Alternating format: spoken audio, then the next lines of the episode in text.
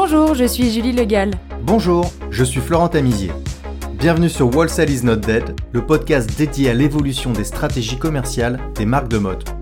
Passionnés de wholesale, nous partons à la rencontre des showrooms, des boutiques et des marques pour mieux comprendre l'évolution du commerce dans la mode. Le wholesale n'aura plus de secret pour vous. Dans cet épisode, nous recevons Stéphane Sultana, un skater, un passionné de mode et surtout le gérant du concept store Summer à Lyon. Faisant partie des points de vente mode les plus pointus de France, Stéphane distribue des marques telles que Acne Studio, Comme des garçons, Common Project, Paraboot et bien d'autres, ainsi que des articles de librairie, de déco et de cosmétiques. Stéphane nous donne sa vision du marché de l'homme et nous explique comment il allie stratégie d'achat et communication digitale pour rester ultra désirable en France et à l'étranger. Excellente écoute Bonjour Stéphane, bienvenue sur Wholesale is not dead, comment allez-vous aujourd'hui? Bonjour Florent, très bien, je vais très bien. Et je vous remercie de m'avoir invité. Bonjour Stéphane, on est ravis de vous avoir sur ce podcast. Est-ce que vous pouvez commencer par nous présenter votre parcours et, euh, et votre boutique? Bien sûr, oui. Donc je suis Stéphane, je suis le fondateur et le dirigeant de euh, Summer. Summer est, une euh, boutique qui a été créée en 2012, il y a quasiment dix ans maintenant. Et pour résumer rapidement, professionnellement, moi j'ai toujours évolué dans le milieu du, du wholesale, qu'il s'agisse pour le compte de, de marque ou au sein de mes propres boutiques. Rapidement, ado, moi j'étais fan de skateboard. Euh, c'était la fin des années 80, le début des années 90. C'était les prémices un petit peu de ce qu'on peut appeler la culture street et l'arrivée en France de marques comme euh, Stussy, Vans, Fresh Jive, qui étaient beaucoup moins diffusées qu'aujourd'hui. Et à partir de ce moment-là, je dirais, où j'ai eu cet intérêt pour toute cette culture-là, ça ne m'a plus jamais quitté. Et j'ai donc fait en sorte d'orienter ma carrière dans cette direction-là, en fait. Donc j'ai ensuite ouvert ma première boutique au début des années 2000 à Lyon avec trois copains. C'est une boutique qui s'appelait Shoes Gallery où l'on vendait en fait des sneakers et des marques de streetwear américaines. C'était quelque chose, je dirais, d'assez corps, d'assez pur. On allait vraiment chercher des produits que l'on ne trouvait pas ailleurs. Euh, et nous arrivait d'aller faire quelques voyages aux États-Unis pour ramener des baskets que l'on ne trouvait pas en France. C'était quoi les marques, les grandes marques de l'époque? À l'époque, c'était honnêtement principalement Nike pour tout ce qui est sneakers, un petit peu Adidas, un peu Reebok, un peu Puma, euh, mais Nike dominait déjà un petit peu ce, ce marché-là. Et ensuite, pour la partie plus euh, vêtements, une des marques qui fonctionnait très bien à cette époque-là, c'était Stussy déjà, qui n'a jamais fléchi et qui est toujours là aujourd'hui. Euh.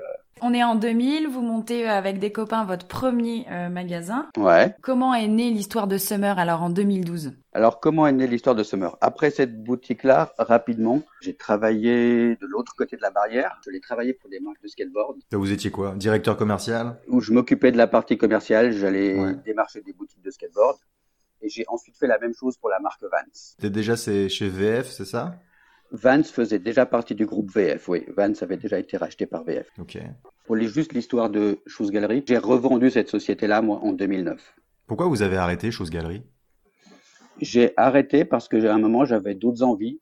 J'étais assez jeune euh, et j'avais pas spécialement envie de euh, m'enfermer à 100% dans le retail et je voulais voir autre chose. D'accord. Jeune, c'est quel âge à peu près? Vous arrêtez à quel âge? J'avais une trentaine d'années. Ouais, ok. Donc c'était pas mal déjà. Monter une boutique de sneakers euh, à Lyon avec trois copains à 30 balais, c'est c'est cool. Hein. Ouais, c'était cool, c'était cool et euh, c'était une bonne expérience. On a bien rigolé. Donc après, en passant de l'autre côté de la barrière, je me suis rendu compte que ce qui me plaisait le plus, c'était quand même le côté retail, le côté boutique, le côté commerçant. Euh, et c'est pour ça qu'en 2012, on a eu l'idée avec Sophie, ma femme, de revenir à Lyon et de monter Summer. c'est génial. En fait, c'est vous avez eu une boutique avec des potes, vous êtes un peu lassé, vous avez dit bon allez, je vais aller faire commercial parce que ça a l'air sympa. On est vraiment au sein des marques, on travaille vraiment la culture euh, là de Vans par exemple. Et puis après le, le, le retail et la boutique vous a manqué, c'est ça? C'est exactement ça. Je me suis rendu compte que finalement dans les différentes auxquelles j'avais pu toucher, que le retail c'était ce qui me plaisait le plus en fait. Et c'est là que je m'épanouissait le plus et c'est là que j'avais peut-être le plus de choses à raconter. Alors Stéphane, aujourd'hui euh, vous êtes un peu considéré comme le boss de la hype lyonnaise. Vous avez APC, Good Morning Tapes, Adieu Paris, Stanray, Réception ou Comme des garçons. Basé sur l'homme, c'est ça C'est quoi le concept de Summer? Comment on construit un, univers comme ça?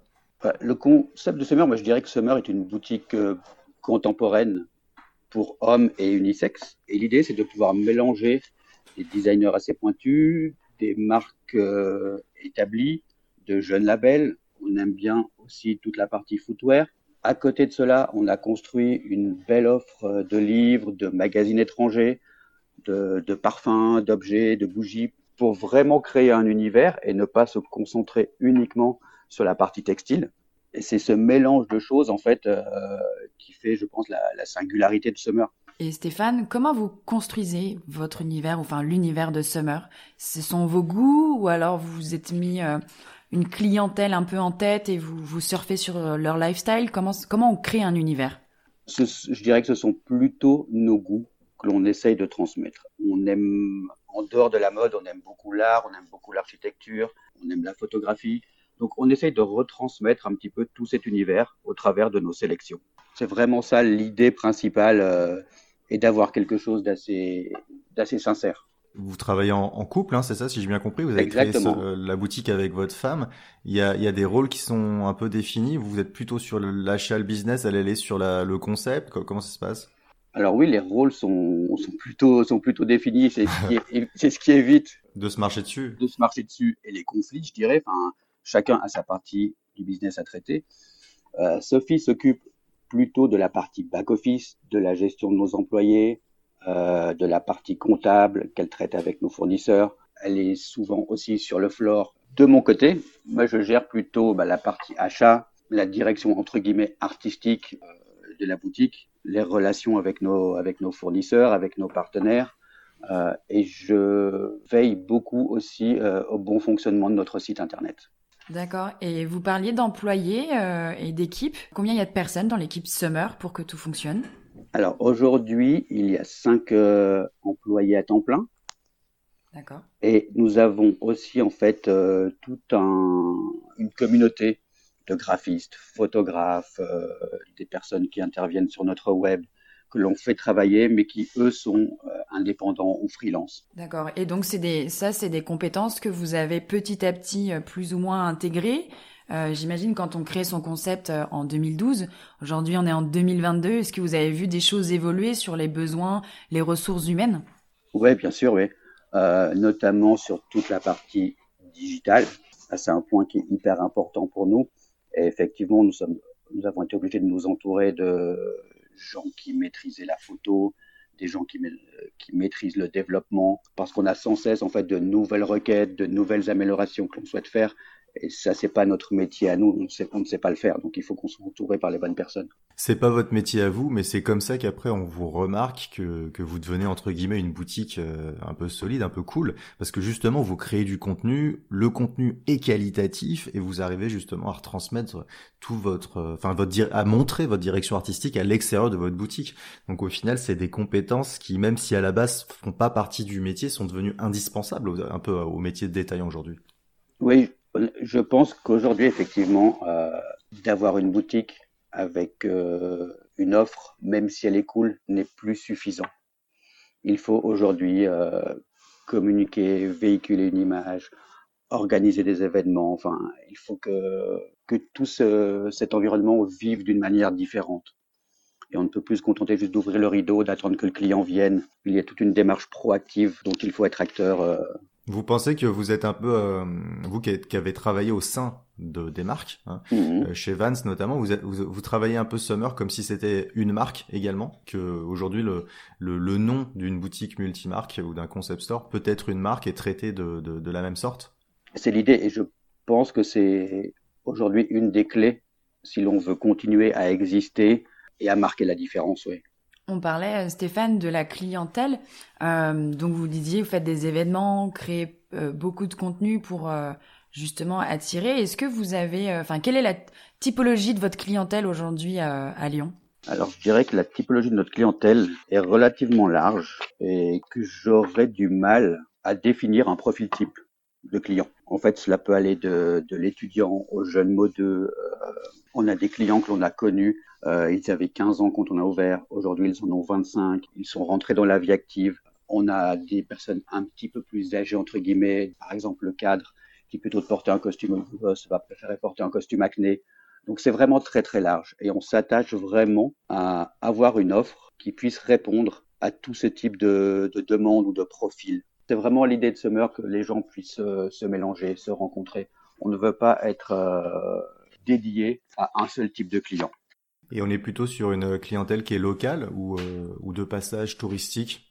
On va parler hors période de pandémie, évidemment. Hein.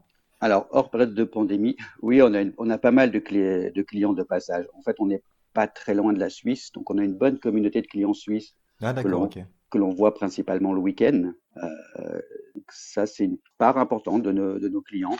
Et du fait aussi, je dirais, de, sans prétention entre guillemets, mais notre web fonctionne bien, on est assez connu. Donc, quand des étrangers viennent à Lyon, souvent, ils passent par Summer, en fait, ils viennent nous voir. Ils nous ont connus sur le web et ils viennent voir la boutique physique quand ils euh, sont de passage à Lyon. Comment est-ce qu'on arrive à se faire connaître à l'étranger, justement? Ça passe par quoi? Bah, Ce qui nous a fait connaître je pense vraiment, c'est le panel de marques, je dirais. C'est le, ce sont les marques que nous référençons qui sont plutôt assez pointues, assez compliquées à trouver. Et donc, plein de clients étrangers qui avaient du mal à trouver ces marques nous ont intégrés dans leur radar. Et c'est comme ça que cette communauté-là a grossi.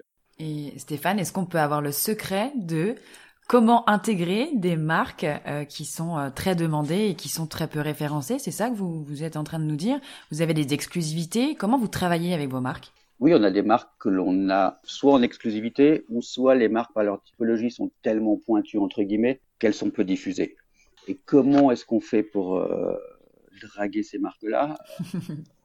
ça se fait, je pense, de manière naturelle, par réseau, une marque en appelle une autre, et du moment où vous êtes crédible et sincère dans ce que vous faites, les marques suivent.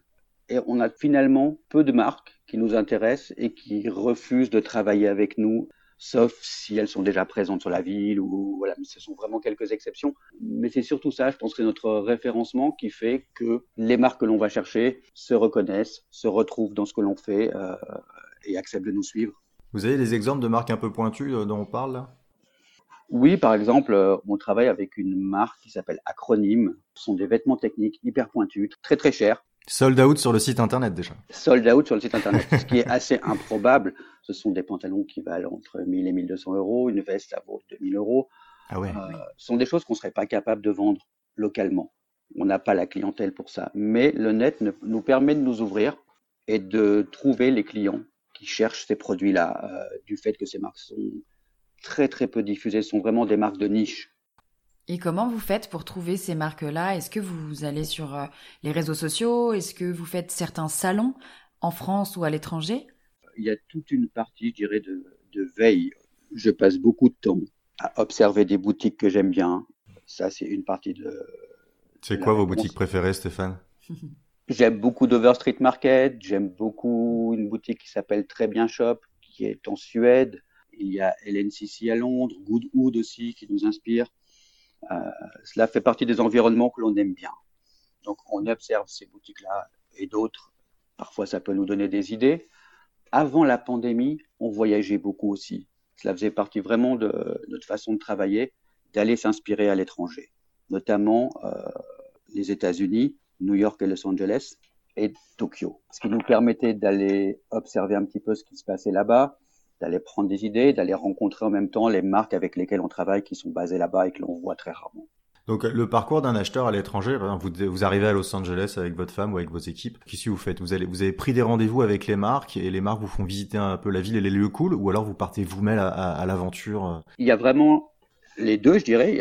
nous, on arrive avec nos listes de choses que l'on a envie de voir, qu'il s'agisse de, boutiques, d'expos, de choses qui peuvent nous inspirer. Et en même temps, on en profite pour rencontrer nos partenaires sur place, les marques avec lesquelles on travaille, ce qui nous permet de faire déjà d'une part du contenu avec eux, d'aller faire des photos, d'aller visiter leur, euh, leur office. Et en même temps, effectivement, ces personnes-là nous prennent un petit peu sous leurs ailes et nous font visiter la ville, nous montrent les points d'intérêt. C'est vraiment un échange en fait, et c'est ce qu'on aime bien aussi dans notre job. Et vous parliez en introduction, Stéphane, de jeunes créateurs. Est-ce que vous, avez des, des critères pour référencer certains jeunes créateurs? Est-ce qu'il y a des gens qui euh, arrivent dans votre boutique avec un lookbook et qui vous présentent des collections? Ouais, très régulièrement. Ouais, très régulièrement, que ce soit ce type de sollicitation, la physique ou des emails que l'on reçoit tous les jours de jeunes ou nouvelles marques. De ce côté-là, on reste, je dirais, assez ouvert. On essaye de regarder un maximum de choses et ensuite, soit ça nous fait vibrer ou pas. Alors on va revenir dessus parce que c'est pas assez précis, Stéphane. D'accord. Qu'est-ce qui vous fait vibrer Qu'est-ce que ça veut dire vous faire vibrer euh, Que moi demain j'ai un lookbook, j'arrive, je vous dis regarde Stéphane, euh, c'est canon, faut que tu achètes mes surchemises. Euh, vous regardez quoi Le, c'est quoi les critères précis un petit peu que vous regardez avec votre œil d'acheteur? D'une part, la première chose qui peut nous intéresser, c'est l'ADN de la marque? Est-ce qu'il y a une histoire euh, Est-ce qu'il y a un, un sujet un peu plus profond derrière que juste une nouvelle marque de vêtements? Donc quand on parle de sujet profond, ça peut être euh, l'éco-responsabilité, un storytelling, une inspiration, c'est ça? Oui, nous on a besoin de storytelling aussi. Enfin, ça fait partie un petit peu de comment dire des, des composantes d'une marque et c'est ce qui va nous aider à la mettre en avant, à raconter son histoire, euh, en faire faire en sorte qu'elle soit différente d'une autre marque qui pourrait être dans notre offre. Donc ça, c'est important pour nous, euh, tout ce qu'il y a derrière. Qui sont les gens qui sont derrière la marque? Quelle est leur histoire? Qu'est-ce qu'ils veulent raconter? Je dirais aussi le produit en soi, les coupes, la qualité, le rapport qualité-prix. Euh, je dirais qu'on n'a pas de problème à vendre des pièces onéreuses, mais on doit être capable d'expliquer au, au client pourquoi ce niveau de prix. Donc, est-ce que c'est parce qu'il y a un niveau de qualité exceptionnel? Est-ce que euh, paye entre guillemets la créativité euh, d'un designer? Donc ça, c'est hyper important pour nous. Après, dans les choses que l'on regarde aussi, c'est la, distribution de cette marque. Où est-ce qu'elle va? Où est-ce qu'elle veut aller? Et ça, c'est quoi les points de référence? Alors, vous allez regarder ça, vous dites, euh, la première chose, c'est quoi? C'est de regarder si elle est au printemps, par exemple? Comment, comment vous regardez quoi? C'est de sonder un petit peu la marque et si elle est vraiment jeune et qu'elle a très peu de euh, revendeurs, c'est d'essayer de, de comprendre où est-ce qu'ils s'imaginent, où est-ce qu'ils veulent aller, et on voit si ça colle à nous, nos, nos repères, à une marque qui aurait une diffusion trop mass market, ça nous intéresse pas. Vous, vous évaluez, vous évaluez l'ambition commerciale un petit peu et la stratégie avant de vous engager. Oui, parce que c'est important pour nous. Enfin, mais j'ai pas envie de rentrer des marques que je pourrais retrouver euh, peut-être localement, euh, pas très loin de chez moi, ou dans des environnements qui me correspondent moins et finalement j'aurais l'impression que l'image peut être dénaturée. Ok. Et vous faites attention au made in, Stéphane, à l'origine des produits, au lieu de fabrication? Oui, de plus en plus. Honnêtement, c'est quelque chose auquel on faisait beaucoup moins attention, je dirais il y a une dizaine d'années. On était peut-être moins sensible à ça. Aujourd'hui, on essaye de, euh, justement de regarder où sont fabriqués les produits, par, par qui est-ce qu'ils sont fabriqués, euh, si on peut travailler avec des marques fabriquées en Europe ou en France et qu'elles nous correspondent, bah, c'est encore mieux. Et ça, c'est une demande de vos clients. Vous sentez, par exemple, que, que, les gens qui passent la porte et qui se demandent des renseignements sur vos produits, il y a, y a, souvent le made in qui ressort ou pas?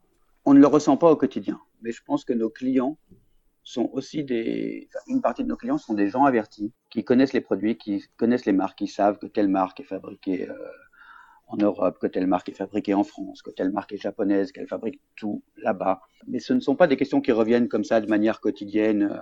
Oui, je pense qu'à un certain niveau de positionnement aussi, les, la clientèle sait. La clientèle est déjà au fait, au courant. Elle, elle vient pour découvrir des nouveaux créateurs, mais elle a l'œil pour pour savoir d'où ça vient, comment c'est fait, et elle connaît les matières. Exactement. Et, et souvent, on se rend compte que les clients connaissent parfois aussi bien que nous l'histoire des marques, euh, où est-ce qu'elles sont fabriquées. Enfin, euh, il y a toute une culture que, que nos clients ont en fait euh, au niveau du vêtement. Bon, Stéphane, vous qui êtes un grand acheteur français, est-ce que vous pouvez nous parler des grandes tendances du marché de l'homme en ce moment? Je dirais qu'il y, y, a pas mal de tendances différentes dans les choses qui ressortent en ce moment. On sent que nos clients se dirigent vers des choses de peut-être de plus en plus intemporelles, un peu moins folles, un peu plus élégantes, un peu plus rassurantes. Et on se dit que c'est peut-être l'effet euh, pandémie qui a fait que les gens ont envie de se sentir rassurés. Notamment, on voit enfin, des marques comme, je sais pas, ça peut être euh, comme Le Maire ou une marque comme euh, qu'on travaille qui s'appelle Orali, qui est une marque japonaise qui fait beaucoup de cachemire, beaucoup de soie. Ce sont des choses qui plaisent en ce moment. D'accord, donc on est vraiment sur un, à la fois des formes intemporelles et à la fois des matières qui sont rassurantes en se disant le cachemire, on est sûr, ou des choses comme ça. Oui, ce sont des choses que l'on ressent un peu en ce moment. Après, une autre tendance, je dirais, euh, c'est toute la partie euh, un peu plus technique avec des marques comme Arc'teryx, comme Salomon, on sent aussi qu'il y a un énorme intérêt pour ce type de produit. Toute la partie un petit peu plus outdoor, je dirais. Ce sont des produits, je pense pareil, qui peuvent être rassurants parce qu'une veste en Gore-Tex, elle vous protège, euh, elle vous protège des éléments extérieurs. Euh, la durabilité du produit aussi est à prendre en compte. Je pense que les gens sont prêts à payer le prix, mais pour des produits qui vont avoir une durée de vie de plus en plus longue, pour un usage multifonction, une veste que vous pouvez utiliser aussi bien à la ville que quand vous partez en randonnée. Il y a tout ce genre de choses aussi, je pense que les clients intègrent maintenant. Euh, oui, il y a un peu plus d'usage parfois. Les clients aiment peut-être bien avoir un produit mode, mais aussi euh, qui peuvent porter dans plusieurs occasions et euh, multifonction un petit peu. Ouais, et c'est encore mieux quand on voilà, quand on peut tout combiner. Et je pense que c'est ce qui intéresse les gens aussi. Quoi. Et du coup, Stéphane, euh, vous parliez tout à l'heure de toute la partie digitale en disant qu'il y avait certains mhm. produits qui se vendaient plus sur le digital qu'en point de vente physique. Euh, Est-ce que vous pouvez nous expliquer un peu le lancement de votre site internet, comment ça se passe? Alors, le lancement du site internet, on a lancé la, le premier online store en 2013, juste un an après l'ouverture de la boutique physique. D'accord. Et cela faisait partie déjà du, du, plan de départ. On avait dit, OK, on ouvre une boutique physique, mais très rapidement, le digital doit suivre. On était déjà persuadé à cette époque-là que c'était un petit peu l'avenir et qu'on ne pourrait pas faire sans. D'accord. Donc Summer, c'est vraiment un concept omnicanal, boutique et digital dès le début. Et aujourd'hui, le, digital représente 40% de notre activité, donc ce qui est assez important. Et c'est pour ça qu'on met autant de moyens sur la boutique physique que sur le digital. Et on l'a toujours fait depuis le départ. Et le digital, je dirais que, au-delà même de la notion purement économique qui génère du chiffre d'affaires, c'est quelque chose qui nous permet, nous, de rayonner euh, d'une manière beaucoup plus large, donc de toucher des clients étrangers, d'avoir une visibilité différente et qui nous permet aussi, comme on le disait tout à l'heure, d'étoffer notre offre. Le digital nous permet de référencer parfois des marques plus compliquées, qui seraient plus difficiles à vendre d'une manière locale. Donc je dirais oui qu'aujourd'hui c'est pour nous c'est indispensable. Et quand vous parlez des investissements du digital, donc vous l'aviez spécifié en début de podcast, c'est que vous avez des créateurs de contenu, donc des photographes euh, qui travaillent pour vous. Mais est-ce que vous investissez aussi en termes de publicité sur euh, à la fois les réseaux sociaux ou à la fois Google? Pas du tout. D'accord. C'est du, trafic, c'est du trafic naturel donc. Ce, n'est que du trafic naturel. Euh, on n'a jamais payé pour ce type de d'action. On reste quand même une petite compagnie. Enfin, c'est une petite, euh, c'est une petite structure, c'est une petite société. Euh, et limite, on préfère mettre nos moyens dans la création de contenu que de payer pour euh, ressortir euh, dans les algorithmes. Ouais. Et Stéphane, sur la création de contenu, j'imagine que donc ça a un lien avec la fidélisation de, votre clientèle. On voit souvent dans le prêt-à-porter femme, dans d'autres concept stores, euh, des lives, des live shopping sur Instagram. Mhm. qui sont assez performants pour certains. Est-ce que vous, c'est, est-ce que ça marche sur l'homme? Alors honnêtement, c'est quelque chose que l'on n'a jamais testé. Donc je ne pourrais difficilement prononcer. Je ne sais pas si l'homme est ou serait réceptif à ce type de, contenu, ou s'il préfère quelque chose de plus, plus simple, de plus direct. On va chercher. C'est vrai que je m'étais jamais posé la question, mais là, on, généralement, on, on interviewe pas mal de prêt-à-porter euh, femmes ou de, de concept store bijoux, et on parle souvent des mhm. lives.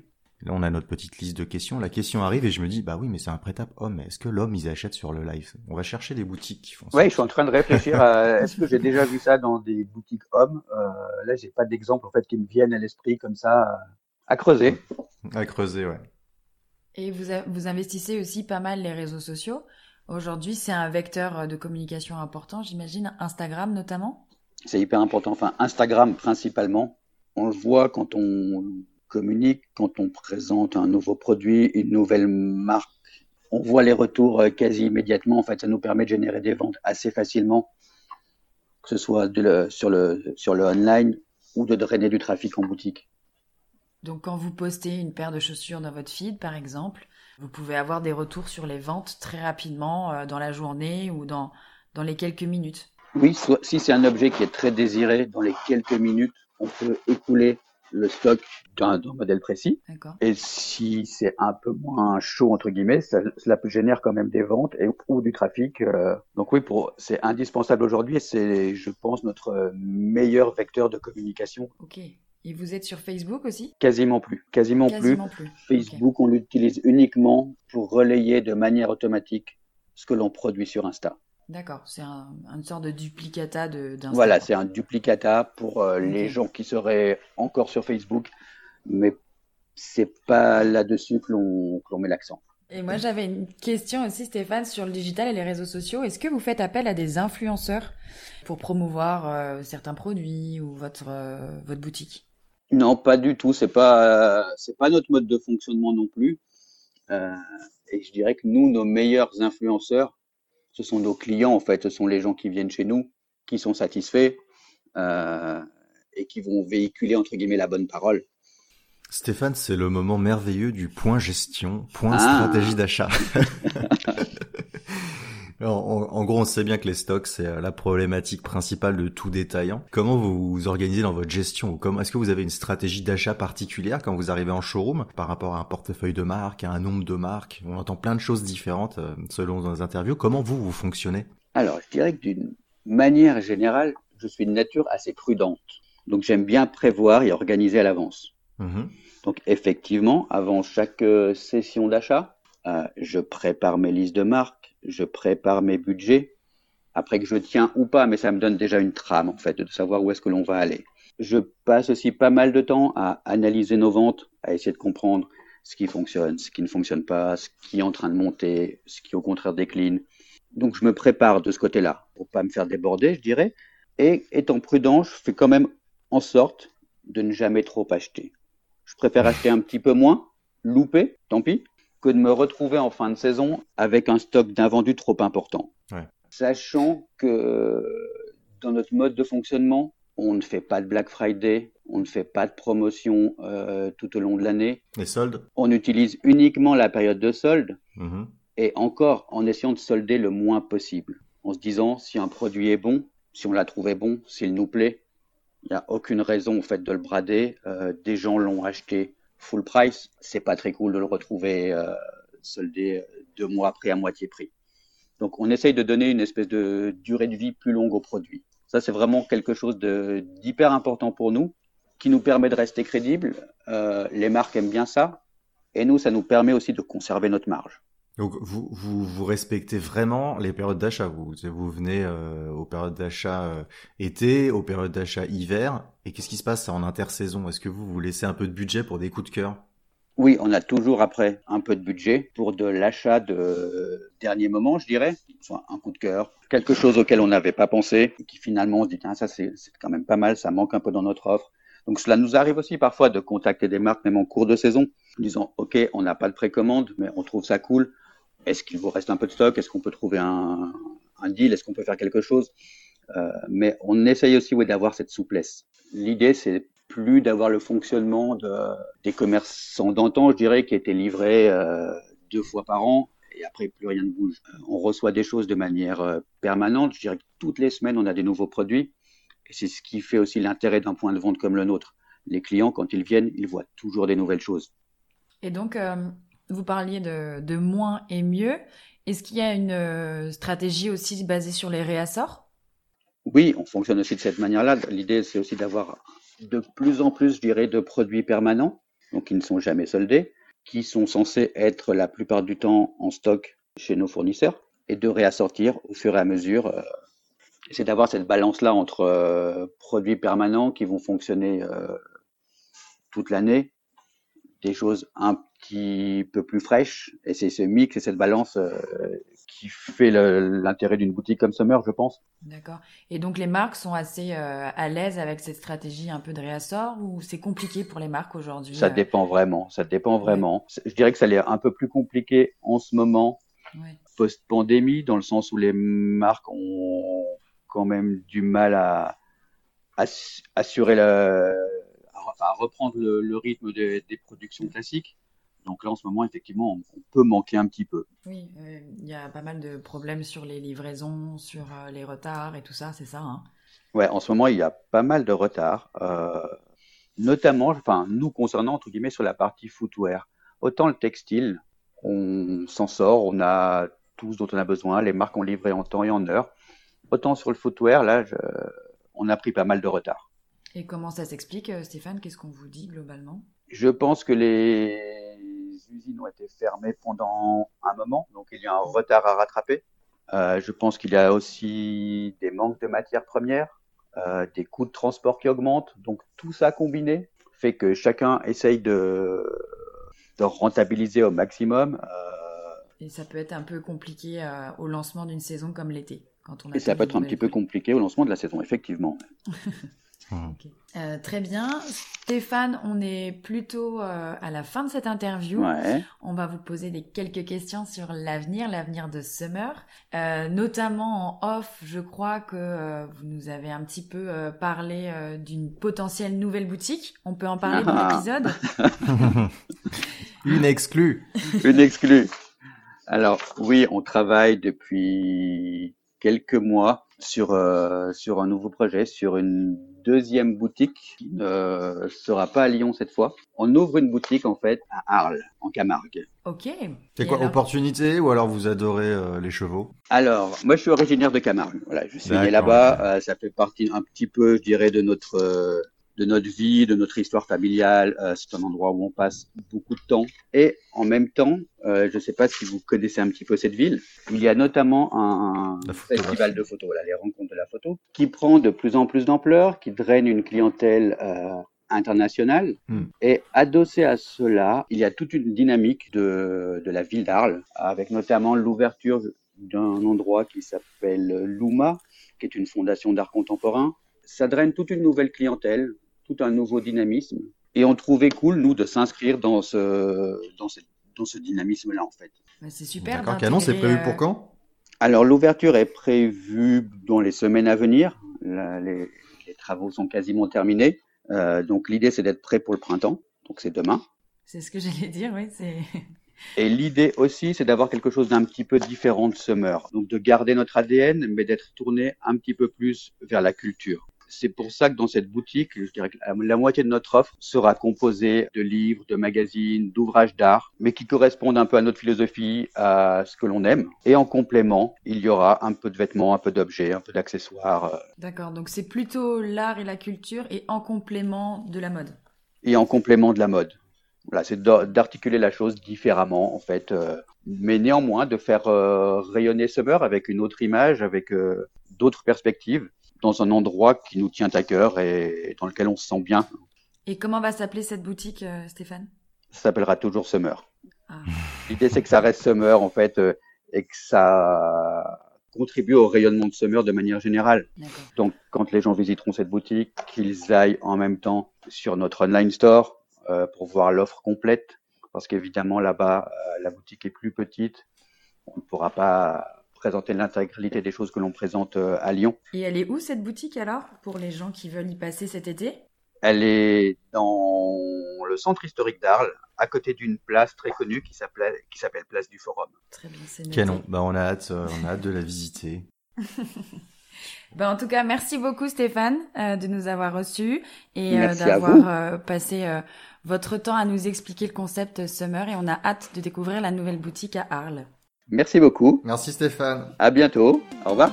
Merci d'avoir écouté cet épisode. Le podcast Wholesale is not dead est produit par l'agence Mars Branding. Si vous aimez la mode, le wholesale et les podcasts, connectez-vous sur Apple Podcast, abonnez-vous gratuitement au podcast et laissez-nous un commentaire.